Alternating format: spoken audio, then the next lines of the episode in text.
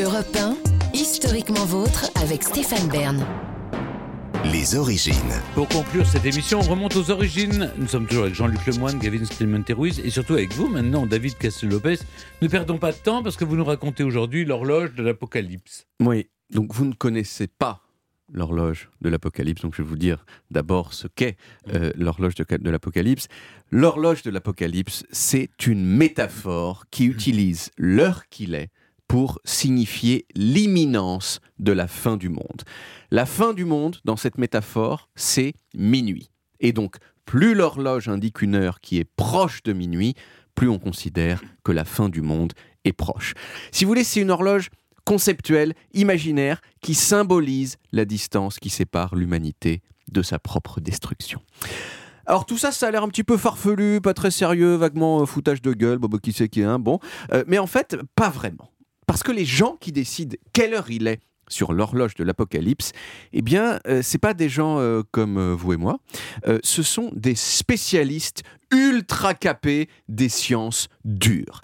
Et ils se basent, pour le faire, sur des données objectives qui concernent la prolifération nucléaire, le changement climatique, l'intelligence artificielle, etc. Alors je vous le dis tout de suite, euh, sur l'horloge de l'Apocalypse, il est jamais 14h30, hein, euh, ni même euh, 21h. Il est toujours minuit, moins quelques minutes. La fin du monde, elle est toujours imminente sur cette horloge. Et c'est le degré de cette imminence qui change. Ça peut devenir plus imminent ou moins imminent en fonction des circonstances. En ce moment, par exemple, il est 23h58 minutes et 20 secondes.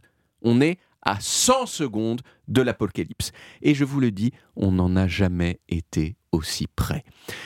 Cette horloge de l'Apocalypse, trouvaille euh, de communication quand même assez brillante, elle date de 1947. Et elle a été imaginée par un certain nombre de scientifiques, dont plusieurs avaient participé à la mise au point des bombes atomiques qui ont été larguées sur le Japon en 1945. En 1947, un numéro d'une revue qui s'appelait, euh, qui s'appelle toujours le Bulletin des scientifiques atomiques, euh, il a été publié. Et sur la couverture, il y avait la femme d'un de ces scientifiques qui a fait cette première horloge de euh, qu'elle a réglée arbitrairement sur minuit moins 7 minutes, parce que ça faisait joli graphiquement. Bien sûr, à ce moment-là, l'unique chose dont on imaginait qu'elle pouvait mener l'humanité à sa propre destruction, c'était la menace nucléaire. Et c'est resté le cas pendant 60 ans. Jusqu'en 2007, la seule chose qui, selon les scientifiques, pouvait détruire l'humanité, c'était la bombe atomique.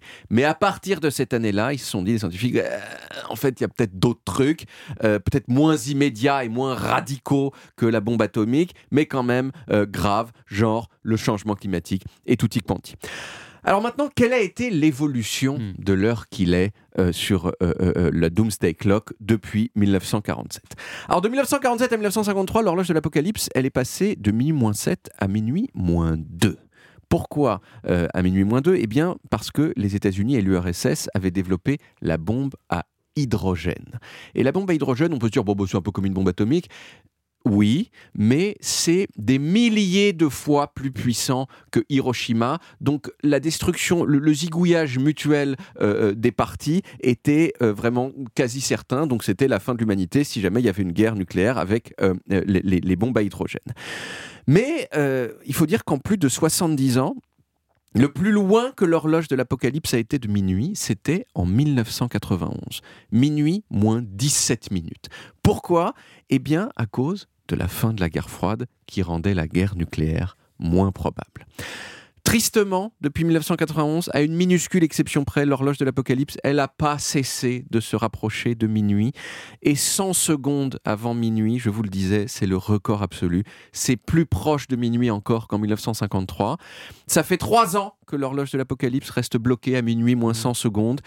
Et donc, euh, on remarque quand même que l'heure n'a pas été avancée, ni à cause du Covid, ni surtout euh, avec la guerre en Ukraine, euh, où il a quand même été question euh, plusieurs fois d'armes nucléaires. Et qu'est-ce que répondent le scientifique pour dire, bah attends, pourquoi, vous- pourquoi vous n'avez pas avancé l'heure?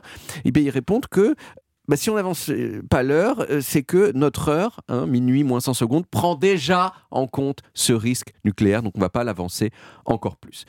Bon, en dehors d'être un outil de com original et brillant, l'horloge de l'apocalypse c'est devenu un emblème culturel, Sting l'a mise euh, dans le clip en arrière-plan de sa chanson, si vous vous souvenez, Russians, euh, les, euh, sur, sur la menace nucléaire. Euh, Il y a des chansons entières écrites dessus, il y a des bandes dessinées. Et vous pouvez même aujourd'hui vous acheter des mugs horloge de l'apocalypse. Voilà, au moins la fin du monde, elle a de, de bons goodies. C'est ça qu'il faut retenir. Là, vous avez parlé plus de 100 secondes. en effet, Et à mon avis, ça y est, c'est l'apocalypse. 300 secondes, ça y est, on est, on Oui. est mort. On est mort. Merci beaucoup, David. On retrouve les origines en podcast sur toutes les applis audio et en vidéo sur YouTube, Dailymotion et sur le site europe 1.fr. Vous pouvez également retrouver toutes nos émissions. Historiquement Vôtre, c'est terminé pour aujourd'hui. Mais on revient demain dès 16h avec toute l'équipe et surtout nos trois nouveaux personnages qui ont montré leur côté sombre. À l'occasion de la sortie dans quelques jours de son biopic au cinéma, je vous raconte le Caravage. Peintre de génie et assassin aussi. On en parlera avec nos deux invités exceptionnels, les comédiens Ricardo Scamarcio et Louis Garrel. Puis je vous raconterai un révolutionnaire qui a montré son côté sombre aussi, Che Guevara. Et vous, Jean-Luc, vous nous raconterez celui que la presse a longtemps présenté comme un comédien sombre, tourmenté ou ténébreux. Ça tombe bien, hein, je l'ai dit. Il sera là avec nous pour vous écouter, parler de lui, euh, de Louis. Oui, oui, je parlais de, de lui. Enfin, je parlais de, de Louis, de, de Louis Garrel, donc. Et vous n'allez en dire que du bien, parce qu'il sera en face de vous. C'est bien possible, oui. Mais en même temps, euh, quoi dire de mal? Rien, je crois bien. En tout cas, nous sommes ravis. Soyez avec nous. À demain, les amis. Retrouvez Historiquement Vôtre tous les jours de 16h à 18h sur Europe 1 et en podcast sur europe1.fr.